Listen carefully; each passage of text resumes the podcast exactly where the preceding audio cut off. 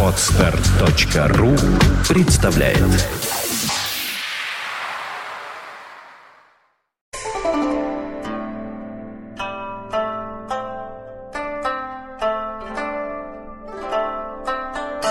Здравствуйте, здравствуйте. Здрасте. Доброе утро. Здравствуйте. Хефит Это я стучит. головой стучу. Хефит стучит. Хефит стучит. Хрущев стучал ботинком, а я головой. Мы давненько- Это все, чем мы отличаемся друг от Мы друга. давненько, у нас была менопауза. Вот. Не у нас, а у меня. Хефит всегда у нас находится в какой-то паузе. И Почему какой-то? У меня была менопауза. Но поскольку я мужчина, она была короткой. Да, уж. И возвращаясь к теме нашей встречи. Да. да уж. Товарищ Бархатов, вернитесь к теме нашей встречи. Ну, у нас тема очень интересная. Мы тут просто обсуждали э, э, на- накопившееся, на- дол- долго мы не пили чай. Хефиц был в менопаузе, э, я на кинофестивале. Вот, Орлов тоже какой-то фигней занимался. Нет, я их просто ждал. А он просто ждал, причем где-то далеко. А Вот. ведь есть люди, для которых менопауза – это отпуск. Да, да. Вот. И мы обсуждали, что, что накопилось. И тут не так давно просто в блоге одного интернет-деятеля, очень известного человека в интернете, да и не только, за пределами его тоже, э, Антона Носика, появилась запись, э, которая нам всем показалась интересной. Она называлась «Понты дороже денег», если я правильно называю. Вот. Э, И, собственно говоря, прошу, наверное, господина Орлова зачитать там фрагментик оттуда, она такая интересная. Саша, громче.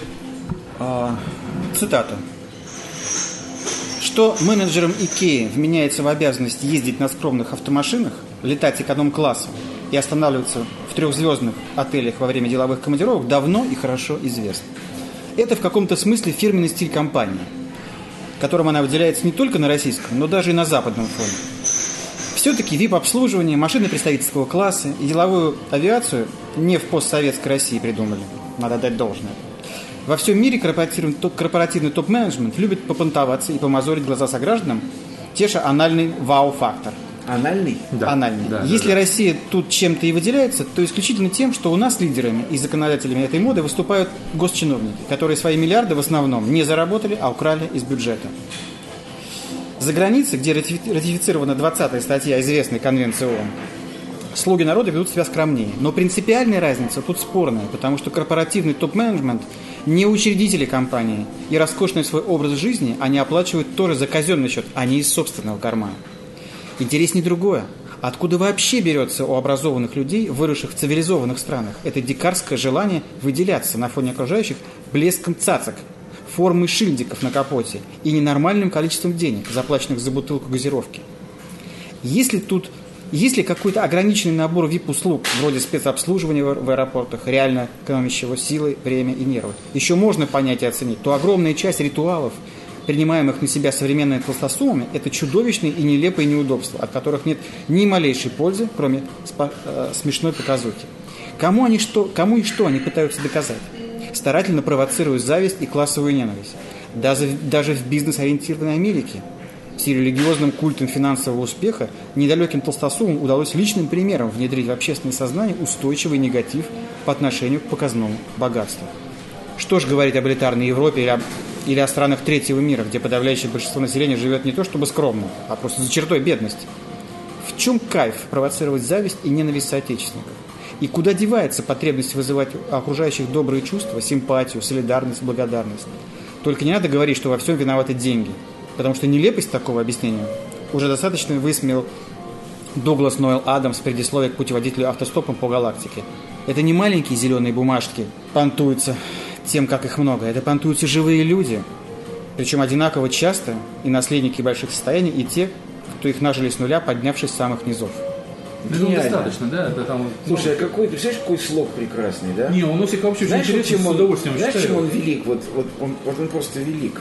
Потому что, будучи интернет-человеком вот, до мозга костей, да, Ну да. или до костного мозга, да, Да. он остался при этом литератором. Ну, То есть он вот он не, не подпал под это вот притворное влияние интернет-трепа вот этого, чудовищного, полуграмотного, малоразборчивого, да, и наполненного же организмами. Остался литератором. Антон, респект. Мы с вами не знакомы, но тем не менее. Ну, я думаю, что специфика все-таки семьи, будем так говорить, да, потому что человек, э, получивший определенный, писатель. бывший определенное Вообще, положение, Ну, да. ну, ну, ну, естественно, но ведь эту специфику надо еще сохранить. Ну Согласен. хорошо, да, хорошо. мы отдали должное. Отдали должное. Далее, пусть возьмет. Да, Да. пусть возьмет. Ну, собственно говоря, вот это и была тема, которую мы решили Какие обсудить мысли? Понты. Понты. Вот я думаю, что господин Орлов, раз он зачитал, пусть выскажется на эту тему, потом будет мешать чай. Да. Понты дороже денег. А с другой стороны, а почему нет? Ты у меня прям с языка снял. А почему, черт возьми, нет? Я своровал 10 Если, миллиардов. если у людей есть на это финансовые возможности, Да. мы сейчас не говорим о стороне, о той стороне вопроса, каким образом они достаточно. Ну, почему? Давай скажем, я своровал. Ведь невозможно же заработать. Ну хорошо, если ты своровал, но тебя не поймали, значит Да. ты не, не подсуден. Да. И ты собираешься тратить это на демонстрацию того, что ты своровал, воплощенный в цацках, машинах, галстуках, газировках за 100 тысяч долларов, Да. на то, чтобы понтоваться перед людьми. Да ради бога! Ради бога! Да. Хватит этим людям читать морали и нотации. А мы не что, что читаем. не гоже. Не, что, не. что так неприлично себя вести. Европа уже это поняла. Да. Америка на пути к этому, а мы дикари. Да. Не-не, А мы почему же не нет? читаем морали. Мы просто нет. Да и Носик не читал. Мы просто выскажем сейчас свое отношение к этому. Это же явление имеет свои корни? Ну, у Носика, Корни там, у имеет. Носика там был финал, после которого мы пропустили, вот люди могут почитать по ссылочке в наших шоу-нотах. Э, Он как раз говорил, что для него как раз-то смысла не имеет. Что? Э, Вот, э, ну, понтование как таковое. Он- Может, у него денег недостаточно? Денег, я думаю, у него достаточно, поверь мне. Человек со столькими проектами достаточно денег. Другое дело, что просто он не считает нужным ими понтоваться, будем так говорить, да? А мы Это- знаем его это- жизнь? Ну, Мы знаем, да. мы да, знаем. мы знаем. Я-то нет. Мы можем э, с уважением относиться к его позиции точно так же, как к позиции любого другого человека, который таки хочет понтоваться и понтуется. Да. Кстати, по поводу понтования, я перебью на секундочку. Буквально вчера я смотрел передачу, э, как она называлась, что-то какие-то крутые туристы или что-то такое по НТВ. Я просто пришел совершенно без сил после московского кинофестиваля э, и плюхнулся на диван, а там как раз был включен телевизор, по которому шла передача по всяких наших вот э, вип личностей и их способы там, передвижения, туризма и так далее. Там как раз в том числе касалось там и наших некоторых там звезд шоу-бизнеса, которые пофиг, и там Сости Прохоров. Знаешь, вот, ну, человек действительно понтуется, ну, при всем при том. Я не знаю, я не буду говорить, как он там добыл свои эти миллиарды. Ну, кто вам мешает, ребята, недавно вы тоже были там какими-то бедными, сейчас, ну, уже был сиротой вообще, там, детдомовцем, ну, елы-палы. Ну, может, это вот как раз из закрытия своих комплексов детдомовских, потому что, насколько я знаю, многие люди, когда чего-то недополучали в детстве, потом это гиперкомпенсируют Он как-то. был дедом? Да. Кто? Ну, этот сам Прохоров. Михаил? Прохоров? Ты что, с ума сошел? Я ошибся? Человек родился в благополучнейшей семье. А, Он- я его с Абрамовичем перепутал, пардон. А, ну ну, не важно, не да, важно. Ну, там, да. там про всех было. То есть, Да. пардон, пардон. Да. Вот. То есть, как бы... Нет, то я тебя перебью. То, что Прохоров родился в благополучнейшей семье, Более чем. не означает, что он чего-то в детстве недополучил. Абсолютно. Это Не, же, я просто- да, ты понимаешь, да, кому жемчуг мелок, кому щепустый. То есть человек может родиться в семье миллиардера и есть золото, а хочет при этом есть с платины, а ему не давали. И он все равно будет считать, что он что-то недополучил. То есть это вещи-то такие относительно. Да-да, ну просто у меня тут в башке перевернулось, я хотел сказать про Абрамовича, да. Вот. Ну, суть, суть даже не в этом. Не, не в этом. Как бы да. То есть, ну, не знаю, вот у меня, э, с- ты говорите о понтах, с одной стороны, у меня э, не вызывает какой-то, не знаю, такой вот, может быть, аллергии, вот все эти яхты, там, Прохоровых, там, Абрамовича и так далее, как-то мне, мне, честно говоря, пофиг. Но при всем при том, основная масса людей действительно бесится, и вот то, о чем говорит вот э, Носик, она как бы в данном случае понятна. То есть, э, зачем, типа, дорогих Подожди, гусей? ты мне самое главное скажи. Нет, стой. Вот основная масса людей бесится. Вот ты мне скажи, да? Это бешенство высокоморальных особей или это зависть? Ты знаешь, я думаю, зависть. Ну так, А если это за- а за- если- пошли они в задницу, Вот. если это зависть. Ура! Вот и все. Направление указано. Еще я только еще не жил до такой степени, я не дожил, что я буду еще вставать на сторону придурков, которые от зависти сходят с ума. Да. Да, мне пофигу, пусть они лопнут все. Совершенно верно. Свой хефиц. А а, а, быть, а, быть, а быть бешенством, э, сейчас, секундочку, а, так сказать, быть на стороне людей, одержимых моральными устоями и с негодованием отзывающихся об этих миллиардерах. Еще хуже. Так это невозможно, потому что, во-первых, высокоморальных людей не бывает в массовом количестве, это всегда единицы. И потом- А во-вторых, именно высокий моральный уровень не позволяет им вообще... И по-настоящему Да. высокий моральный уровень не позволяет обсуждать жизнь Конечно, другого человека, конечно. насколько там у него яхта крутая, и понтуется он Конечно. или не Вот понтуется. именно. Ну, тут, и скорее что такое всего, понтуется? Вот именно. Посыл-то маленечко в другом. Э, на- Насколько вот одно дело, что когда человек покупает какую-то вещь, которая ему удобна, да, то есть он просто и пользуется, потому что ему так удобно. Погоди, погоди секундочку. Вот я, предположим, так получилось, что последние, наверное, лет э, пять пользуюсь продукцией фирмы Apple, да, вот. Вот я... ты понтуешься? Погоди, я сейчас просто закончу. То есть э, дело вообще было так.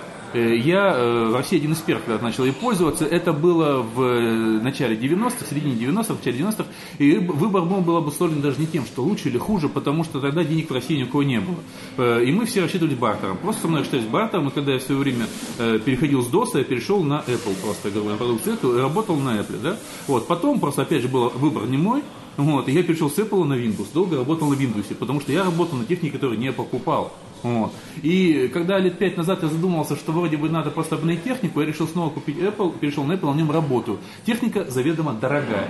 И меня, честно говоря, периодически раздражает. Я работаю на Apple не потому, что я его рекламирую, не потому, что мне за это платят, потому что мне на нем удобно, реально удобно. И точка. И точка. И идите нафиг. В том-то и дело. Но дело в том, что меня внутренне постоянно раздражает. То, что стоит, вот мы пишем, мы пишем подкасты, очень часто попадает яблоко в кадр, да? да? То есть, ну, когда мы видео писали. Я уже задолбался, отмахивался. Ребята, это не реклама. Я уже- ты же помнишь, как я прикрывал яблоко после Насколько люди больны, насколько они больны, если они во всем видят пиар. Да, вот это, Это россий- просто жизнь, идиоты, это, российская- просто это жизнь. российская проблема. Постоянно какая-то фигня включится. Вот, ну, я даже боюсь иной раз похвалить какое-то заведение ресторанное, да? Потому что я боюсь, что... То есть мы начинаем думать об этом, Заплатили. не о сути вещей, Заплатили. а об этой фигне мы начинаем думать всерьез. Это занимает наши мысли. Я вот давеча, э, проведя буквально две недели здесь на Московском кинофестивале, случайно открыл себя интересный ресторанчик на Новом Арбате, зашел до бизнес-ланч, мне здорово понравился. Вот, и я не побоюсь назвать, это Макси- Максимилианус, вот здесь вот на... Да, конечно, называй. Да, я это и есть жизнь Я нормальная. говорю, это Максимилианус, который здесь на Новом Арбате, пивной ресторан, я туда пошел ради еды, потому что пиво я не пью, вот, но он безумно красивый, интересный. Блин, я, я, я- я долго боялся как бы написать, чтобы люди не сказали, что это реклама. Знаешь, ты давал себе труд думать об этом. Да, да, да. Так вот, почему я говорю о понтах? Просто мне кажется, что в данном случае очень важно. Человек выбирает нечто, потому что это ему удобно или потому что это круто. Вот, я покупаю э, какую-то одежду ли, вот, вещь ли, она может быть дорогая, может быть безумно дешевая. Вот, мы сейчас пишем на достаточно дорогую хрень. Вот. Она может быть не сильно лучше по качеству, чем многие дешевые. Вот. Но она... Ты же говорил лучше. Нет, я говорю, она может быть не лучше, она может быть не лучше, чем какая-нибудь безумно дешевая, но она удобнее. Ну, не знаю, ты говорил лучше. Хорошо, я вас обманул. Вот. Просто из принципа, чтобы наказать двух противных евреев. Вот. То Поэтому есть ты тоже понтовался. М. Обмануть еврея. я гнус, я гнусный антисемит. Ну хорош, вот смотри, ты затронул интересный вопрос, прости, что я влезаю. Значит, если, давай рассмотрим случай, когда человек а, пользуется некой дорогой штуковиной, понимая, что ему неудобно, Чтобы что ему, да, но надо повыделываться. Вот про что Антон и писал. Да, вот этот аспект интересен. Потому что другой аспект, ну что в нем писать? Вот Если ты про что- искренне свои покупки, почему, то я, почему я две стороны рассматривал? Да. В одном случае, вот смотри, вот я опять же приведу свой пример из компьютерного мира. Э, вот есть два самых известных злых гения. Это Билл Гейтс и Стив Джобс. Вот как раз характерная картинка. Билл Гейтс, они даже стали нарицательными в э, изображении компьютеров как, как таковых, да? Потому что Билл Гейтс – это олицетворение человека в пиджаке, в галстуке, в накрахмаленной белой рубашке, да? Такой менеджер такой. Такой. Да, да, да, да. Вот. И Стив Джобс это вечный хиппи. То есть в помятых, очень порванных, заношенных Не д- бритый. джинсах, не бритый, в какой-то кофте, которую он не снимает лет 10 уже, вот и так далее. Человек, который думает иначе. Да, да, да, да, дифферент. Вот. Поэтому я и говорю, что я не думаю, что Стив Джобс сделает принципиально э, носить джинсы. Ему собака так удобно. Хотя я не думаю, что, опять же, Биллу Гейтсу надо думать о том, что носить костюм. Ему уже не надо об этом думать на, на его уровне денежном. Просто ему так удобно. Одному удобно так, другому удобно так. И все.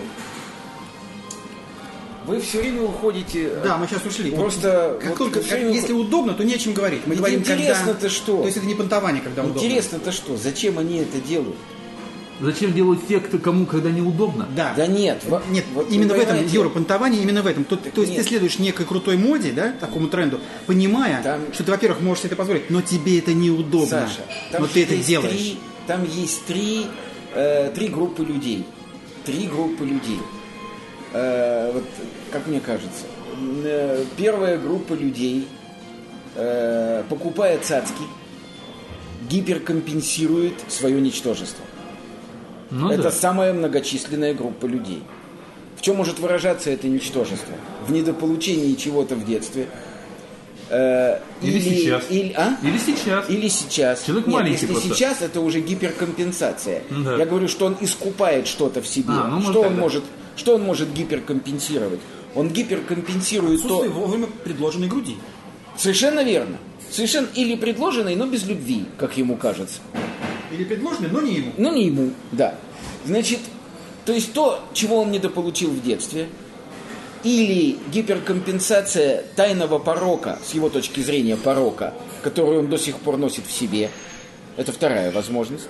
И третья возможность – это гиперкомпенсация страха перед будущим, неотвратимого наказания за то, что он делает сейчас. Вот, значит, представьте себе этих трех людей. Кстати, в некоторых людях все это соединено, да? Значит, он гиперкомпенсирует свое нищее детство или нелюбовь родителей к нему. Второе, он гиперкомпенсирует свой порог тайный, который он носит в себе, про который он знает и который доставляет ему мучения. И третье, он вор и убийца, и все, что у него есть, нажито вот этим путем, путем воровства и убийств, и он мучается страхом перед неотвратимым наказанием и глушит в себе этот голос. И вот эта группа гиперкомпенсантов среди богатых людей, это, на мой взгляд, самая многочисленная группа. Вторая группа, э, тоже многочисленная, но менее, но, так сказать, не такая многочисленная. Это группа людей, которые с удовольствием бы все это не покупали. Но они вынуждены это делать, потому что им кажется, или они уверены в том, что покупка этой цацки и вот такой образ жизни – это пропуск в мир таких же людей, как они. Зачастую так и есть. То есть он говорит, если я не куплю этот долбанный Мерседес, эту халабуду, Да. которая мне нахрен не нужна, со мной не приедет беседовать НН, с которым я должен Можно делать бизнес. Клиночку А? небольшую Да. сделаю. Просто из своего старого прошлого, когда как бы вот еще пл- плотно телевизионного, мы же очень много делали рекламы, и просто я когда общался, э, с, ну, скажем так, с людьми, которые являются заказчиками, крупными заказчиками, а они, знаешь, что мне говорили? Просто Да. говорят, приходил, говорит, говорит, мы, говорит, шефу эта реклама нужна. Почему? Потому что у его коллеги такая реклама есть на Первом Ну канале. вот. Он не может, Ну чтобы вот. у него была, не было ну рекламы вот, на такой Ну вот, ну вот. Нет, ты тут путаешь немножко. Подожди, нет, нет. Э, тупое следование «делай как все» Не-не, это под вид не понял. гиперкомпенсации. Это не тупое следование, Да. это именно потому, что у него, у него такой же Мерседес, он должен быть круче Мерседес. Ну почему такой должен? Потому что они тогда соревновались в то время. Не Нет, знаю, ты опять сейчас. путаешь. Может вот быть, это и- соревнование в роскоши, это вид гиперкомпенсации. Это вот в детстве хулиганы играют в чику, Ну. и у одного бита более тяжелая, и он бросает ее точнее, а у другого такой биты нет. Так вот теперь место этой биты занял Мерседес. Ну, но, это, так. но это гиперкомпенсация. Я тебе говорю о другой группе людей. Ему не нужно ничего гиперкомпенсировать. Он искренне говорит, да не нужен мне этот дом на Рублевке, гори он огнем. Но если я не буду жить в том районе, где живет Пашка, Пашка не сядет со мной за стол переговоров. А у него гнида уголь, а у меня вагоны, и я не могу иначе. Но, увы, это факты, во всем мире так. Я не говорю, что это. Я не, я не говорю, что это только для России. И третья группа, самая, самая малочисленная, там буквально единицы. Это люди, которые формируют стиль. Вот Маркетологи. когда-то, а? Маркетологи. Нет, это не маркетологи. Это люди, которые лепят мир свой и вокруг себя. Это вообще Вот это- половиной человек. А? Это, шесть с половиной человек. Который гораздо выше Совершенно верно. Но эта группа есть. И проходить мимо нее нельзя. Вот эти люди, да, вот это самая для меня, ну, фантастическая совершенно группа, да. Может быть, они что-то гиперкомпенсируют. Может быть. Но я думаю, что они творцы, художники. Да, я- Вот они формируют, да? Кто- все уже забыли, кто первым сел в машину Мерседес. Никто уже не помнит, кто первым купил пиджак Версаче. Но ведь был такой Но первый. ведь был такой первый, кто появился в обществе в пиджаке Версаче на Мерседесе. И кто понял, что он это делает не просто так. Совершенно верно. И кто сказал, дай-ка я начну носить часы Уллис Норд какой-нибудь, да, что, и, и посмотрю, как быстро все эти гниды купят. Это, вот, как правило, я, например, полагаю, что эти люди, во-первых, жуткие мизантропы. К людям они относятся отвратительно. А, точно совершенно. Вот. Однозначно. Для них все карлики, кроме них самих. Да? Это жуткие мизантропы, они крайне талантливы, чрезвычайно умны. У них очень мощный психологический, волевой и какой угодно Они другой скучают. потенциал. Они скучают. Среди этого Совершенно верно. Совершенно верно. Совершенно верно. Вот, вот эти три больших группы, по-моему, и представляют весь конгломерат людей, которые летают империалом, носят вот этот Улис Норд, носят трусы Верзачи там или какие, я не знаю там чего, да? Вот эти вот три группы лиц. Поэтому для меня-то, как всегда, интересно, зачем человек это делает. И мне кажется, что если подходить вот с этих трех точек зрения, то мы исчерпывающе ответим на вопрос, где истоки гламура. Ну, В чем они? Просто, а, просто Носик в своем посте писал не, об основ... не, не о родоначальниках, а он писал о тех, кто бездумно Я понимаю. следует этой Окей, конве. но это только одна из групп. Да. И причем Но- бездумно Ну, понты, я отрицаю. понтами является... Ну хорошо, бездумно я снимаю. Да. Но просто понтами является именно этот процесс. Если тема нашей... Но ты понимаешь, куда мы дороже денег, выходим, Саша? Мы выходим-то куда? Мы выходим туда, что называть это понтами крайне поверхностная вещь. Это не Ну, понты. Это очень серьезный психологический симптом. Понимаешь, Ну, это словом просто понты... термин понты, Юр. Ну, это просто термин, под которым понятно, что имеется в виду. Нет, непонятно. Тебе понятно. Ну, а думаю- выйди на улицу, спроси, что такое понты. Тебе с презрением скажут об Слушай, этом. ну смысл выражения понты дороже денег, в общем, я думаю, что основной масса населения понимает это все-таки однозначно. неправильно понимают. Понимают вот именно понтоваться, пафос, выпендриваться, выеживаться. Но это не есть, это, это не точное обозначение, это спасение. То, что мы называем понтами, это спасение человека от саморазрушения. Это очень серьезно, это страшная вещь. Когда мы, шутя, говорим о гламуре и посылаем их э, на все, так сказать, возможные буквы, мы забываем, что гламур – это императивная жажда роскошной жизни на показ. Оставьте гламурного человека наедине с самим собой. Он немедленно перестанет использовать все эти цацки. Не перед кем показаться. Вы понимаете, в чем дело-то? Ведь это же серьезнейшая вещь. Это, кстати, очень скверно. Ка- Это, это крайне скверно. Если действительно наедине с собой... Конечно, нет. А кому? Нет, ну, понимаешь, это ведь может стать частью личности. Так это не может. Это и есть. Более того, Тогда- это фундаментальная часть личности. тогда ему не нужно перед кем-то показываться. Он и наедине с собой, один в комнате, Нет. не пукает. Нет. Нет, подожди. Ты путаешь физиологию с Ну, психологией. я условно- Не надо так. Ну, Юр. это нельзя делать. Нет, Ну, подожди. То есть он следит за собой. Он следит за собой, Когда пока один. есть кому на него смотреть. А если... Ну, Он опустится немедленно, я тебя Ну, уверяю. я думаю, что есть и те, и те. Если человек действительно живет в философии гламура, и тех, и тех нет. Гламур, там вот там слово на показ, это главное Ну, слово. хорошо, опять мы уперлись в термин. Ну, Совершенно если- верно. ну, это пусть так. роскошная жизнь именно на показ. И только на показ. Потому что если некому показываться, незачем покупать последние Мазерати. А если ему просто удобно? Да, если просто хочет это сделать. Э, Это очень коварный такой э, термин. Под словом «удобно» человек прячет все, что угодно. Я ничего не Спроси, прячу. Мне на самом деле Андрюш, удобно. Андрюш, ты меня прости, у тебя свои понты. Не, у меня не у понты, каждого- я шизофреник просто. Это тоже понты, то, что ты сейчас сказал. Естественно. Понимаешь, мы говорим сейчас о той узкой части понтующихся, которые для понта используют дорогостоящие аксессуары. Машины, часы, костюм. Но на самом-то деле понты у каждого свои. У меня свои, у тебя свои и у тебя свои. Просто мы, не, мы с вами не входим э, в когорту лиц, Да, согласен. которые... Мы, Понимаешь, мы да? понтуемся иначе. Да, мы понтуемся иначе и, в общем, для самих себя. У нас другие письки, которые мы меряемся. Да.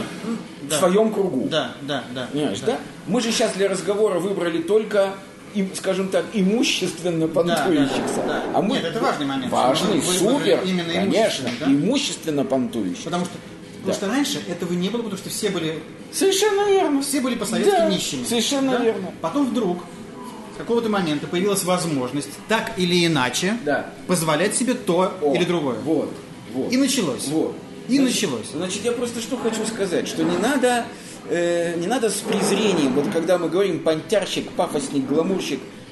Я, например, вот, ну вот, значит, серьезно говоря, я отношусь к этим людям с глубоким состраданием.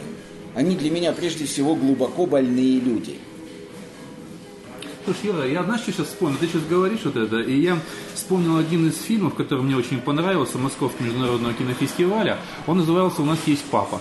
Э, Папа имеется в виду римский папа, там просто умирает э, римский папа, и кардинал выбирает нового. И э, там папа в том, что он вдруг отказывается от вот этого престола папского, да, убегает куда-то, и он весь этот фильм просто мучается. И там есть один фрагмент, когда он приходит к психоаналитику, к женщине, и она с ним просто ведет беседу. В том числе она его спрашивает, э, скажите, а у вас там есть, вот, может, вы- может, вы кого-то любите? Да, вроде бы нет. Вот. И вы, наверное, говорит, мучаетесь от этого сильно? Да нет, я просто так живу. Ты понимаешь, к чему я это рассказал? Ну да. То есть невозможно сейчас объяснить, что ты просто так живешь. Тебе не верят. Это, не, это и люди искренне не верят в том, что ты такой. Знаешь, в чем дело? Что тебе не нужно какой-то дорогостоящий цад, который ты можешь купить, но ты не покупаешь ее. Всё и они, так. и они Кстати, думают, что. Да, что здесь что-то не то. Нет, а всё- это просто твоя жизнь. Нет, все так, Это абсолютно органика для тебя. согласен. Все было бы так, если бы не Диоклетиан. Опять на материться. Ну, Диоклетиан да, да, объяснил. да. Причем объяснил так, что возражений не нашлось.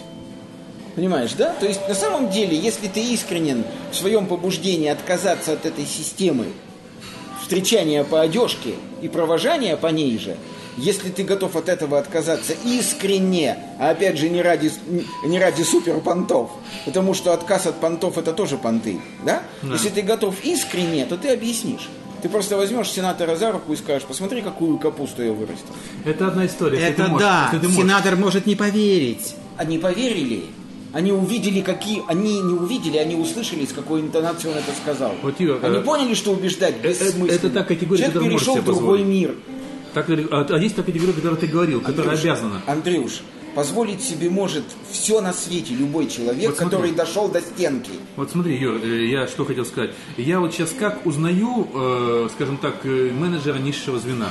Да. Он обычно всегда одет с иголочки, в костюме, наглаженный. Зауженный. Да, да, да, да. да. То есть, понимаешь, сразу видно, что это мелкий менеджер, клерк.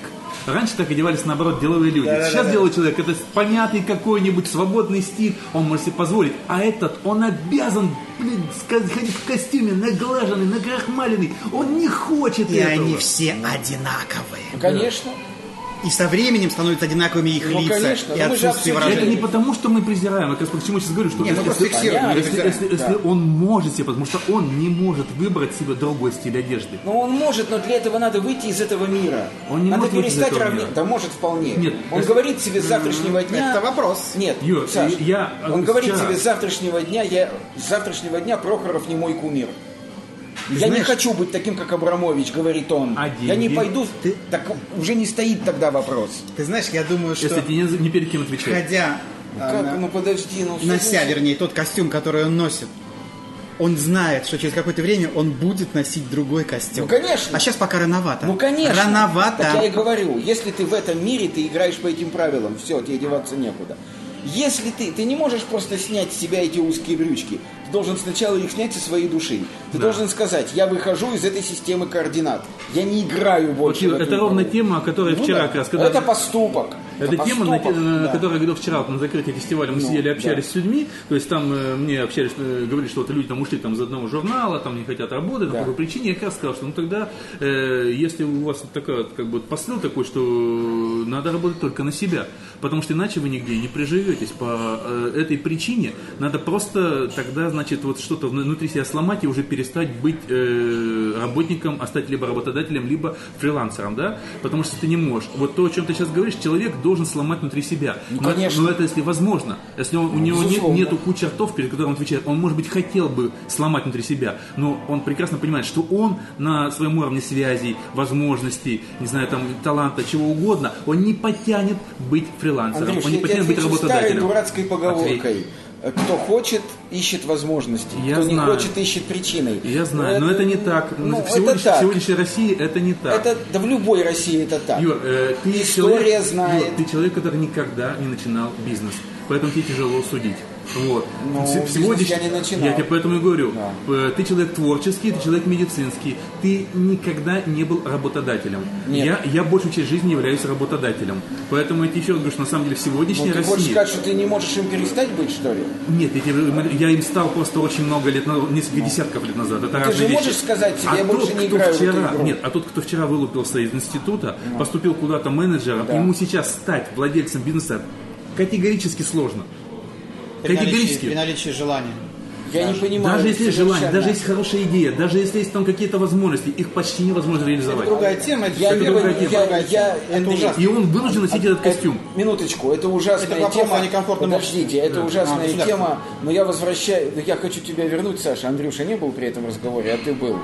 Когда э, в одной компании мы обсуждали несколько недель назад э, поведение вот этих людей, которые летают на платиновых самолетах, и у которых огромное количество денег, да, и человек, мой собеседник, сказал мне фразу, вы, кстати говоря, если хотите, вполне можете к ним присоединиться. Две-три правильных макрухи, и все. Это к вопросу о том, что значит стать бизнесменом в России. Юр- Ты хочешь стать бизнесменом в России? Не вопрос. Две-три правильных Юр, макрухи. Он, он лукавил, этот Но человек. он же говорил формулу. Нет, ну Нет. да, это, это Он же говорил в принципе, Это некая что если ты хочешь, вот ты хочешь, изо всех сил ты хочешь стать богатым, пожалуйста, Мы не говорим стать ну, богатым. стать бизнесменом в России ты хочешь, хочешь войти в круг бизнесменов, откажись от совести. Вот ты тоже в, Абсолютно. в, в этом самом Откажись от морали. штампов, причем русских таких штампов. Ну каких штампов? Ну Ну, хорошо. потому что бизнесмен это маленечко другой. Владелец маленького кафе из двух человек тоже бизнесмен во всем мире. К владельцу маленького... Подожди, оставим весь мир.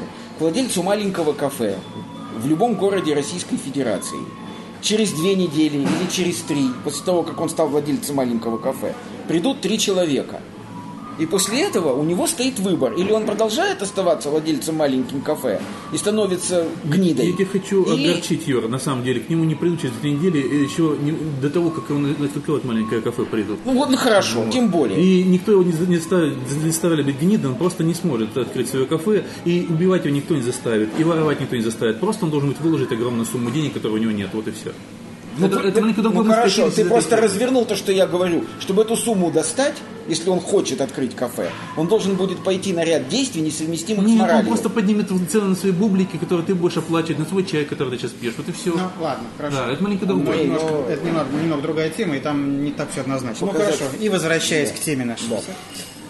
И Да, возвращаясь значит, к теме. Да, Я заметить- просто попытался развернуть Да. э, жизнь по правилам понтов, я попытался развернуть как медицинскую ситуацию. Да, это было не- необходимое Вот, так сказать, дополнение. вот моя попытка. А, Это была действительно попытка анализа Да. а, происхождения вида. И рода. Да, Да. это важный момент. Второй момент, который мы тоже обсудили, это правильное отношение к этому образу жизни. Действительно правильное отношение. То есть я считаю, что меня нет к этим людям презрения. Сам я не принадлежу к их числу. Да? Я воспитан иначе, у меня другие какие-то не лучше и хуже, а иначе. Иначе. Потому что в России очень часто, на каждом шагу мы говорим, мы выносим оценочное суждение обо всем, что происходит вокруг нас, поступки людей э, и прочее, прочее, оценочное суждение, что, в общем, неправильно. А, потому что у нас нет права судить о поступках других людей. Другая, другой человек, другая вселенная, и мы не знаем, по каким законам он живет. Единственное требование – не нарушать законов. Не нарушаешь законов, понтуйся хоть 36 часов в сутки. Это твое дело. И у них есть полное право, и юридическое, и моральное, Вести себя так, как они вести себя так, как они считают. Я тут вспомнил один глобальный пункт, который был на заре перестройки. 89-й, по-моему, год. Это Артем Тарасов, который заплатил 1 миллион тогдашних долларов взносов, партийных взносов. Это прекрасно. Крупнейший понт был. Да, понимаешь, вот отличный пример, Андрюша. Вот понт, а он-то, он-то, ну, внутри него мог не называть так, что это понто. Он просто сделал то, Он что сделал полагалось сделать. действия, да. Да. Заплатил налоги, чтобы спать спокойно. Да, потому что действительно, по закону он должен был заплатить, находясь в партии, он должен был Но все же остальные решили, что ну это понт. Да. Это и есть та разница между нашей вселенной и вселенной, которую населяют другие люди, и их отношением к тебе. По большому счету мы ведь никогда не поймем друг друга, да? Потому Конечно, что мы нет. все являемся собой Конечно, свою личную вселенную, и не Безусловно. более того, Да. да? Но Просто мы пытаемся да. как-то понять друг друга, договориться. Да. Есть выстроенная система законов, чтобы Да. не было поножовщины Найти и так далее. черную дыру, через которую можно попасть в другую вселенную. Да. Ну, Ну что, как-то так. Да, Как-то классно. Нам всем, я думаю, все ясно. Я что-то вспомнил сейчас. Э, Погоди, э, погоди. Да, Тут да, надо- да, будьте здоровы, дорогие. Будьте здоровы. Я знаешь, что вспомнил сейчас? Я поразительную вещь вспомнил сейчас. Э, Я сейчас вспомню даже, ребят, какой это год. Это, это мама, это, это, это 81 год. Это 81 год, значит, я работаю инфекционистом в седьмой больнице города Свердловска и получаю 206 рублей на полторы ставки. Но при этом я веду еще ансамбль в Уральском политехническом институте. Песни и пляски. Песни и пляски, да. И получаю 80 рублей в месяц там.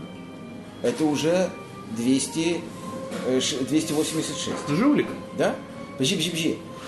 И я при этом еще веду ансамбль на Уралмаше, где оформлен в, э, в- в термитном цехе, я оформлен термитчиком, А Я думал термитом. и получаю там, минуточку, минуточку, и получаю там 180 рублей, Ай, охренеть! Э, Да. минуточку. Миллионер. Именно в это время Подожди. другой человек, Так Саша нет. Орлов, получал 120 рублей. Так подожди, это Будучи же... инженер, Слушай, на руки и 112. я вдруг, да, и я вдруг считаю однажды, да, что у меня... Ты мало получа- получаешь. Да подожди же ты.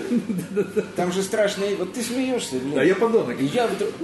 Поддон. И да. я вдруг считаю, что у меня деньги, вот я, я на руки получаю 460 рублей в 81 году. И я как-то с моим другом, мы идем по улице Ленина, и я ему говорю, пойдем пообедаем в уральских пельменях. Там такой ресторан, Андрюша Да, знает, ты не знаешь? И он говорит, что это тебя по кабакам растащило? Я говорю, а я могу себе это позволить. Я миллионер. Да, мы заходим с ним в уральские пельмени, берем коньяк, берем то, берем все, берем пятое, десятое. Э, И что-то общий счет в конечном итоге достигает чуть ли не 13 рублей, а это в 81 году в Свердловске вообще целое состояние. И, короче говоря, он говорит, а откуда? Он говорит, ты прости, что это, в общем, не мое дело. А что это ты так-то? Ты что, какое-то наследство? И я говорю, представляешь, Витя, и рассказываю ему эту историю, что я получаю на, на, на, на 460. И он вдруг смотрит на меня и говорит, а ты партийные взносы с, как- с какой суммы платишь? Прекрасно. Наступает пауза из Отнюдь не спектакля Гоголя «Ревизор». Ага. Я, вот меня сковывает ужасом. И я понимаю, что я полгода уже плачу партийные взносы только с 206 рублей. Тебе становится стыдно. И он мне говорит, а ты знаешь, что тебя могут из партии исключить, если это вскроется? Я говорю, а что делать? Он говорит, ну если ты моего совета бы спросил, я бы сказал, ничего не делай. Потому что, сказал он, узнают они или нет, это еще большой вопрос. А вот если они точно узнают, то помимо громадной суммы пар взносов, ты получишь жуткую волну ненависти на работе. Я, ребят, я вам честно говорю, я потерял покой и сон. Сдается Да. мне, ты перепутал чайники. А что, какая разница? Не, мне это пофиг. Не Мне не важно. понравится лимон пуэр. Нигде же А, ну, цианистого калия нет. Не-не, просто мне не жалко. Не важно, не важно. Понравится ли тебе пуэр? Да, и чего? Короче, я потерял покой и сон и не нашел ничего лучшего, как посоветоваться с мамой. Мама впала в истерику ужаса и сказала немедленно повинись перед коммунистами на работе. Господи, какими мы были всего 30 лет назад. Ну, я не знаю, мы. Ты-то, может, таким не был. Ну, я Но я-то был точно просто, ну, вообще последняя пыль. Это при том, что тогда уже был диссидентом. Да каким еще? Тогда вообще Так я тебе объясняю, что это все психопатология. Абсолютно. Вот есть Хейфиц, Прости. который пишет испанскую балладу. Да, да. Есть еще другой, который ее поет. Есть третий, который потом от страха не спит ночами. И говорит, зачем я это сделал, зачем я это спел, что теперь со мной будет. И не говорите мне про психиатрическую норму. Нету никакой нормы. Короче говоря, я пошел, а причем ужас-то заключался в том, что у меня на работе секретарь парторганизации Николай Николаевич Гарбузов, видишь, я помню его, да? Он умер от рака потом, и плохо говорить об умерших людях, так как я сейчас скажу, но это правда, он был страшная гнида. И я это знал, и все это знали. И я пришел и сказал, Николай Николаевич, я вынужден повиниться. Единственное, что я не сделал, это помню, я не сказал, что я полгода уже вор. Я сказал, что вот у меня сейчас вот начинается такая зарплата. Из какой суммы? Я говорю, 460 рублей. Надо было видеть его лицо. После этого моя жизнь в седьмой больнице закончилась. Тебя просто выгнали нахрен. Нет, меня не выгнали. Но до тех пор, пока оттуда не выгнали главного врача со всей его сворой, я жил как в Освенциме. То есть немедленно, конечно, этот Гарбусов рассказал об этом всем что я получаю 460 Слушай, они, типа, рублей. никто не знал вообще твои, там где, А там как были они какие-то узнают? приятели. А как они узнают? Нет, ты помню. вообще зарабатываешь, кроме этого места еще А там. кто? А как они узнают? Ты ни с кем не говорил, ни Да с кем. нет, а что говорить? Нет, ты ведешь кружок там по фото, здесь. И что? Почему я должен на работе об этом говорить? Ну, не, ну не должен, но... Ну, тогда же не было интернета, у меня не было никаких, собственно, Ну, какие обо мне не писали газеты. Фейсбука не было. Фейсбука не было. Цукерберг, Вот это ты да? оставь, Facebook был всегда, просто не все его То, что находили. ансамбль «Вечная весна» в УПИ занимает на смотрах самодеятельности первое место, и я оформлен там какой-то уборщицей вообще, или кем-то там. Меня же не имели права официально взять на работу руководителем ансамбля. Это же был геморрой страшный. А на. Уралмаше, я же тебе говорю, я был оформлен термитчиком. Кстати говоря, я тебе рассказывал этот ужасный эпизод, когда Маслюков приехал вести концерт. Э, э, Был юбилей Уралмашзавода. В 85 году, по-моему, было 50 лет Уралмашзавода. Было грандиозное событие и грандиозный концерт. Э, Первое отделение все профессиональные артисты лучшие города Свердловска, а второе отделение вся лучшая самодеятельность города Свердловска. И вести концерт приехал Маслюков Александр Васильевич. И там было такое правило, что за пять номеров до твоего выхода на сцену ты должен, ты должен стоять в кулисе. И Маслюков должен видеть, что ты стоишь. Он поставил требование такое. Иначе уволят. Да не уволит, он говорит, я буду вести концерт, только если это будет конвейер. Ну, чтобы не было бардака. Да, жесточайшая дисциплина. Короче говоря, за пять номеров, а я должен был петь какую-то военную песню там, не помню, стою с гитарой. Маслюкова подводит ко мне секретарь партийной организации Уралмашзавода и говорит, читает по бумажке, говорит, Юрий Хейфец, работник термитного цеха. Звучит хорошо.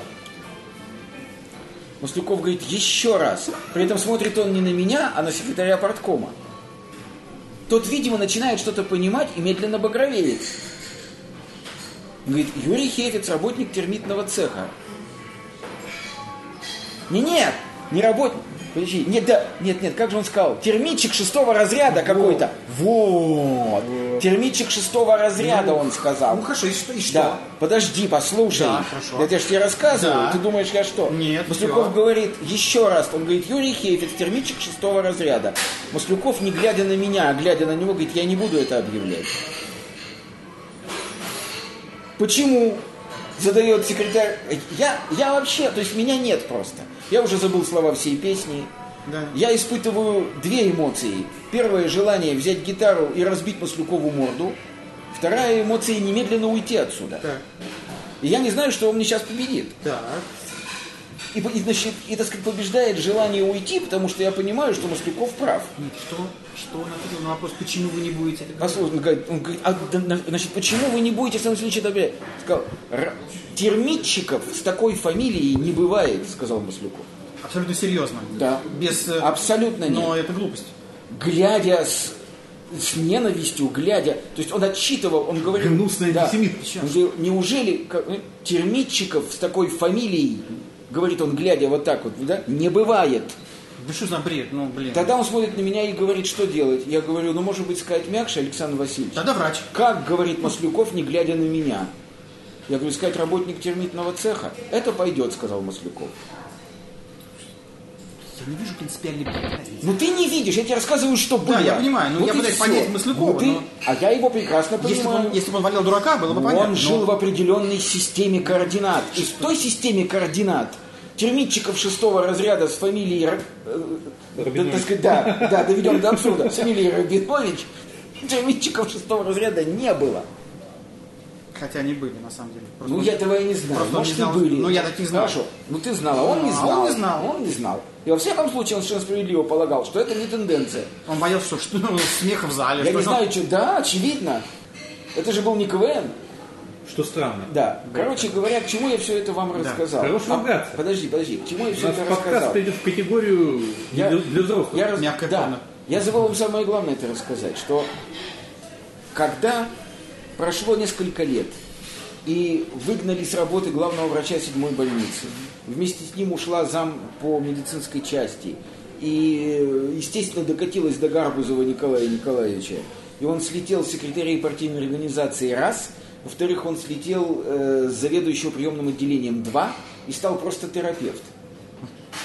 И я, вот тут я каюсь, это, конечно, моя вина.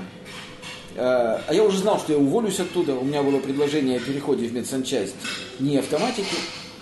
И я пришел к нему и сказал, ну чё, сказал я ему.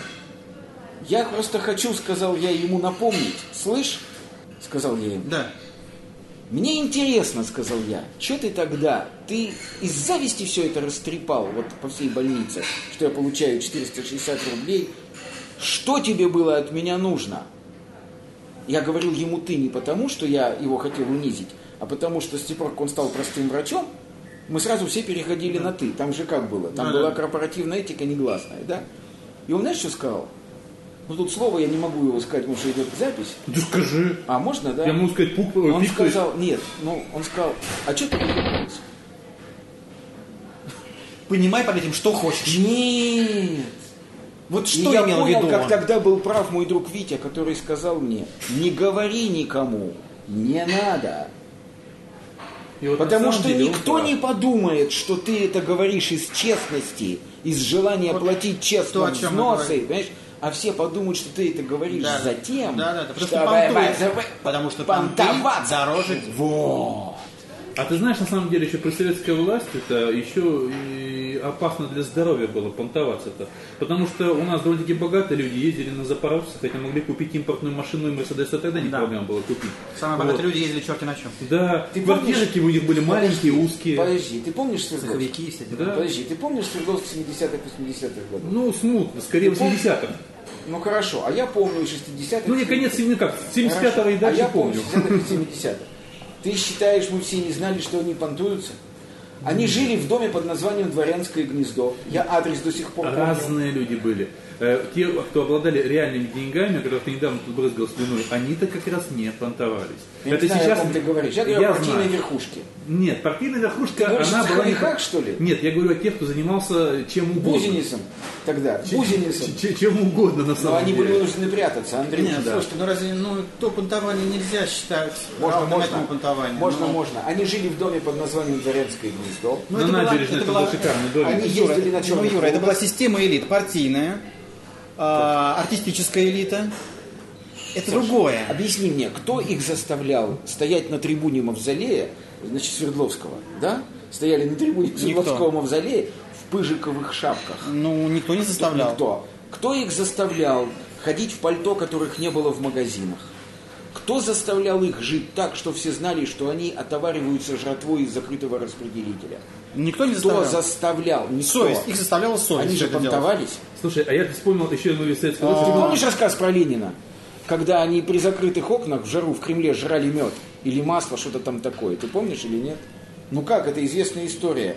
Тогда же Кремль был открыт для посещения, тогда же не было. Тогда можно было зайти на территорию Кремля в, 20, эм, в начале 20-х годов, можно было зайти на территорию Московского Кремля без всякой охраны и пройти через Соборную площадь. И вот люди идут простые, открытые окна, и они видят, как, эти вот, как эта вот партийная бюрократия, да, жарко очень, пьет чай с медом и намазывает толстыми жердейками масла на хлеб и жрет. И это дошло до Ленина, кто-то ему стукнул. В глаз. Подожди, и что он прибежал орать? Окна. Да. Он же, он же не сказал, как вам не стыдно жрать масло. Сказал, окна козлы, окна. окна козлы, Закройте зак- окна. окна козлы закройте. Надо же соображать. Добавил он. То есть он понимал, понтоваться нельзя. Сам ходил, судя по фильмам, в одном и том же галстуке всегда. А Да не он, это И Щукин ходил. жилетку не менял. Это Щукин ходил. да. И лысину не мыл. Да-да-да. Нет, на самом деле, я вспомнил, что ты сейчас советскую власть упомянул, другой вид понтов, Ой. очень такой популярный при советской власти. Это магнитофон Sony или Panasonic, вот, Ну, как с какой-нибудь импортной музыкой, которая включена на всю катушку, надо было идти с Да, ним по да, улице. вот так вот. Да, да, да. вот Ну, а если вот. у тебя были понты поменьше, то с магнитофоном весна. А джинсы? Джинсы, А да. райфл, супер райфл. Это все... Жвачка. жвачка. Да, Это жвачка, всё- жвачка, ну, да. Ну, Слушайте, но ведь, э, как справедливо заметил доктор, это же все понтования, это проявление нашей личности. Ну, Саш, мы опять Наших, кругу э, пошли. желаний, Мы да. определили же три с тобой группы. Да, и в общем, Чё там?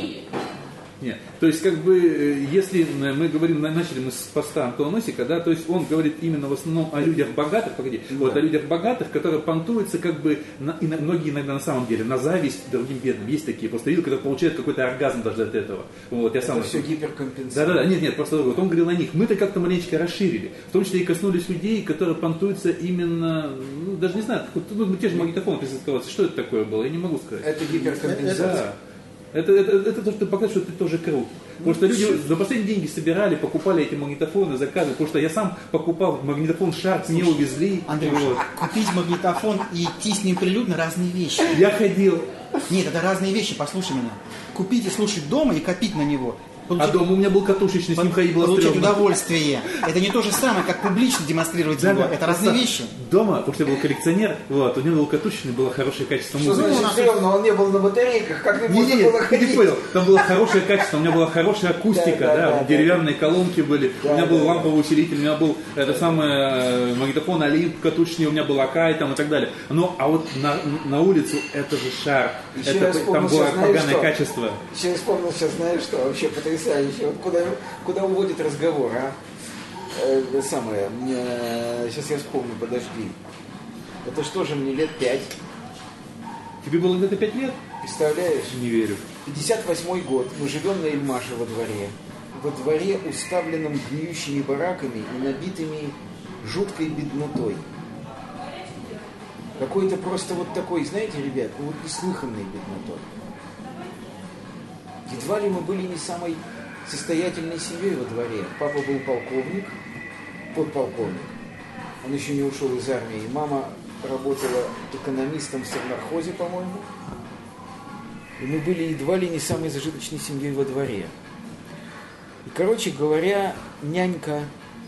Я говорю, я пойду гулять, э, сделай мне, сделай мне, сделай мне хлебушек с маслом и с сахарком. Это было самое главное пирожное моего детства. Ну, я помню, была. нянька отрезает мне кусок белого хлеба, мажет маслом, посыпает сахаром. И я иду с этим во двор гулять. Не понтоваться. А получить У удовольствие. меня не было мыслей, я помню точно, что у меня не было мыслей показать всем, Разумеется. не было. Я пошел во двор гулять и стал это жрать, ходил это все жрал, а ну то, что меня не принимали в компанию играть, это и без хлеба было, это и до этого было. И вот эти все ребятки, которые играли там этими деревянными щепочками, а не игрушками, как я, они, как всегда, стояли там в стороне и с ненавистью на меня смотрели и перешептывались. Но я не отнес это к хлебу тогда. Я помню, я дожрал этот свой хлеб, и куда-то я пошел, то ли домой, то ли что. И буквально через два дня брат. А у меня была такая ситуация, что поскольку брат был старше меня на 16 лет, а папа, соответственно, я, так сказать, поздний ребенок, меня родили родители в 47 лет, и папа и мама для меня были бабушка и дедушка, а брат был папой. И он говорит, Юрий, когда он говорил Юрий, я понимал, что... Что он хочет поругать тебя? Да. Юрий, сказал мне брат и нахмурил брови. Я подошел, говорю, что... А я, конечно, его обожал, для меня брат был царь и бог. Никогда больше не смей выходить во двор с хлебом, с маслом и с сахаром. Я говорю, откуда ты знаешь? что я выхожу. Юрий, я повторяю тебе, не смей. А почему, сказал я. Он мне сказал, потому что у других этого нет, сказал он мне. Кстати, это очень интеллигентский прием. Это очень советский. Да, Выравнивание. Думаешь, советский? Это Это тот же советский. Ленин, закройте окна. Ну, потому что с точки зрения А нормальной... мне кажется, это уважение. Нет, с одной стороны, это не понимаешь, уважение. а, с, нет, а с другой стороны, это уважение за счет собственной свободы, собственных Да. желаний. Это Да. не уважение, нет. Это Понимаешь, а если ты... я скорее позову Юр, страхом погрома. А если ты, если ты все-таки выходишь, зная, что они этого не имеют, но, но не желая раздражать их, может быть, таким образом ты толкнешь их, чтобы они тоже пришли Не к этому хлебу. Не Нет, толкнешь. нет. Не толкнешь. Ты толкнешь их к тому, чтобы они тебе набили морду или ограбили. Юра, я не знаю, а может быть, они захотят тоже так выйти и что-то будут делать, и, и сделают, и выйдут такими. Этого Ты никогда как не будет. Саша, Не не в знаю. России как бы ты я, живешь. я Не, не знаю, что педагогичнее, не Этого знаю. не будет никогда. Ты как бы не в России живешь. Потому что не когда люди, лю- люди, э, видят, они э, хотят это получить, как э, Да. Ивануш- Иванушка на печке Хрен, с помощью да, да, да, щуки. да, да. А, хрен там. Вот это Ну, наш хрен- со- хрен Да, да, да. Вот хотят. поэтому я и говорю советские Совершенно дела. верно. Вот именно поэтому советские дела. Так, Саш, Русские по щучьему велению да. советской власти было написано. Ну хорошо, русский, советский, как у нас в советское время государство падало нам все эти льготы. Да, да, да, Ну да. так то же самое. Итак, возвращаясь к теме. Какая в жопу тема? Сегодня какая сплошная лирика, не подкаст. Нет, хороший подкаст. Нет, слушайте, Орлова на какую-то постоянно тоже выкрики пробивает, Хейфиц тоже все время злобствует, вспоминает каких-то, вспоминает свое пятилетнее прошлое, и так хлеб с маслом какой-то вспоминает. Нет, но это как бы то, что мы сейчас, как выяснилось, пишем, самом это естественный подкаст, потому что это пошла уже не, не отрепетированная какая-то не готовая да, вещь, да, да. А рождается по сути по ходу. Да, это нормально Всем абсолютно. здоровья. А на самом деле все равно это все наша тема была, так или иначе. Я, я на самом деле советую почитать вот этот вот пост э, Антона Носика, он там чуть-чуть больше, чем процитировал, чуть интереснее, чуть больше там и, и глубже. Вот. э, А нас можете вообще не слушать, чушь, чушь всякую несем. Собрались два чудака. Я, я, я, я еще просто не вышел э, пока из московского кинофестиваля. Вот погодите, я просто, я просто 10 дней в году живу, да? То есть это когда проходит фестиваль, чуть больше 10 дней, Ну, 11-12 дней я живу. Все остальное время нахожусь в коме. Вот когда в коме я спокойнее, чуть-чуть э, тре- трезвее мыслью, вот. вот. А тут я чуть-чуть в реальной жизни пока еще, я еще не вышел. Вот у меня э, практически уже постепенно начинается траур, да, годовой, вот, ежегодный, вот, который длится большую часть года. Вот. Я уже все, у меня уже пошел обратно, счетчик обратно времени, я уже готовлюсь к следующему году, к 34-му Московскому международному кинофестивалю, когда проживу наконец еще 10 дней, потом снова впаду в кому. Но ты ведь знаешь, что в мире есть не только московский кинофестиваль. А мне остальные не интересуют. Есть Венеция, Другие не Берлин. может поехать. Э, Нет, не в этом дело. Я в хорошем смысле слова знаю только русский язык.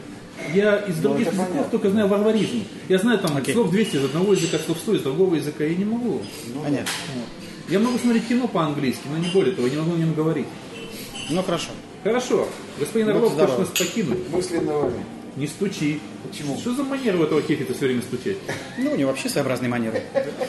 Ладно, всем пока. Сегодня у нас очень затянулось. Если вы будете слушать, хорошо, не будете. Ну, и... смотри. Повтори это слово.